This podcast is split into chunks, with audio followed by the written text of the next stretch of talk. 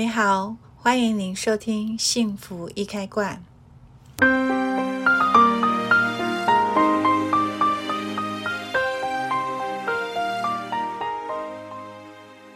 今天我们要来探讨一个很有趣的话题，这个是只要是女人，几乎多多少少都会去经验过的，叫做生理期的经前症候群。那经前症候群呢，男士们更需要去仔细的聆听哦，因为当你去了解之后，你就会更有方法的去照顾呢你身边的另一半，你也比较能够去理解他为什么只要生理期来的时候前后脾气特别的大。那其实啊、生理期的症状、啊？我刚刚说过，几乎每个女人都有经验过，尤其是在呃青春期的时候，刚要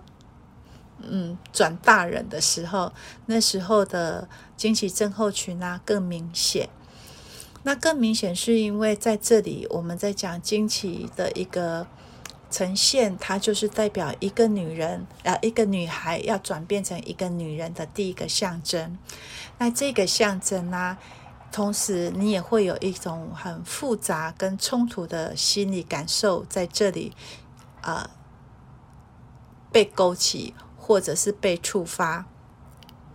因为这里呢，尤其是在我们髋关节的部分，哈，就是在我们下小腹还有我们髋关节、骨盆腔这个部分呢，它很容易记录着我们小时候的呃一些孩童的经验。啊、大部分这样的经验呢，记录的是，比如说重男轻女的家庭，或者是说，呃，你的父母亲的拒绝、遗弃，还是被照顾者的遗弃等等这些，那潜藏在内心的这些很深沉的记忆、情绪。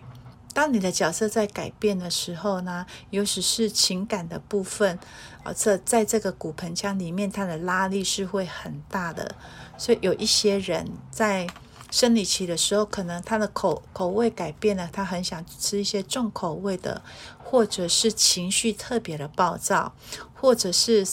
生理期来之后呢，非常的疼痛。好，我想这些都是跟我们孩童的记忆有关系。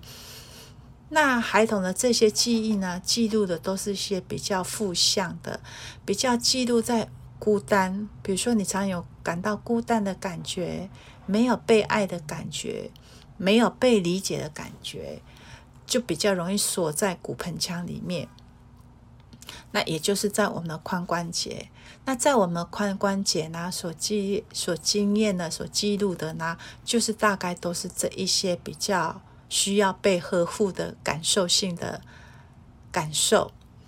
那从中医来讲呢，我们的髋关节的部分会经过脾脾经，好，那这个脾经呢，它是一个呃专门负责消化跟造血的功能，它的气跟血会经。过这样子的呃髋关节的部分，所以当你气血比较弱，或者是你有记录这样子的情绪的时候，以至于你生理期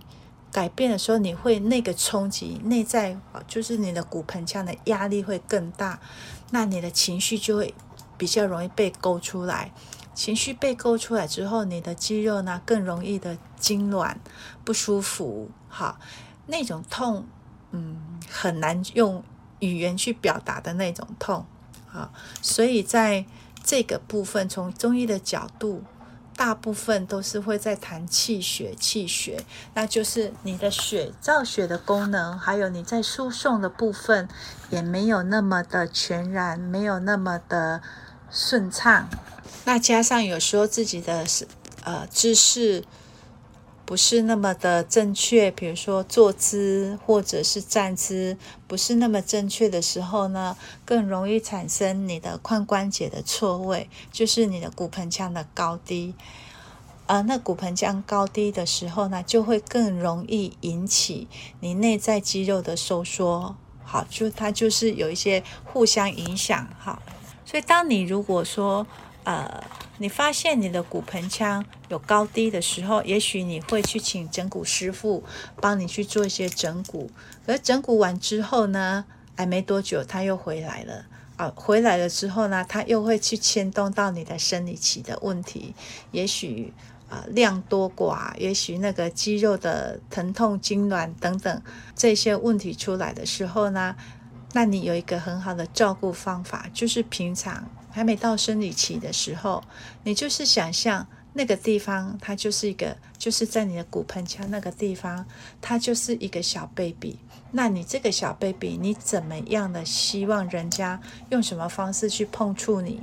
可能就是用轻轻柔柔的方式，你也不用按摩，只要手去靠近它。对，你常去这样子做的话，即便你的骨盆有高低，髋髋关节有一些高低的问题，没有办法让你的骨头正位，但是你的肌肉的痉挛收缩却不会影响到你的。但是这个是。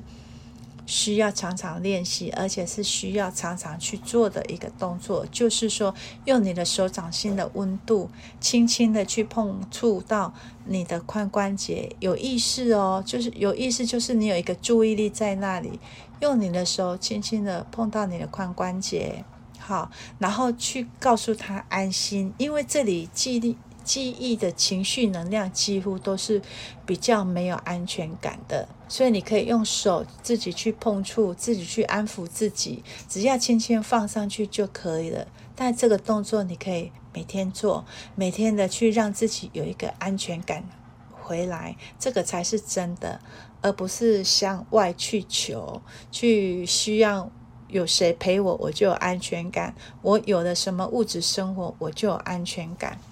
所以这里它也是呃一个安全感的最初安全感的创化，那也是一个当你的情绪有一些孤单感，很想要被了解、被理解的时候，所有的情绪能量都记录在我们的髋关节跟骨盆腔里面。那如果说你现在你的关节已经有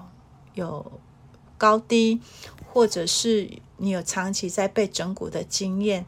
今天跟你分享的这个小动作呢，其实你可以自己做，效果也很好。那当然，如果你可以用一些花精去帮忙，透过频率、爱的频率的能量，你能够自己给自己爱，你能够自己去安抚你自己，你也能够自己去保护你内在那个孤单及脆弱的自己，他也会慢慢长大，而成为你的好朋友的。好，我们今天就分享到这里哦。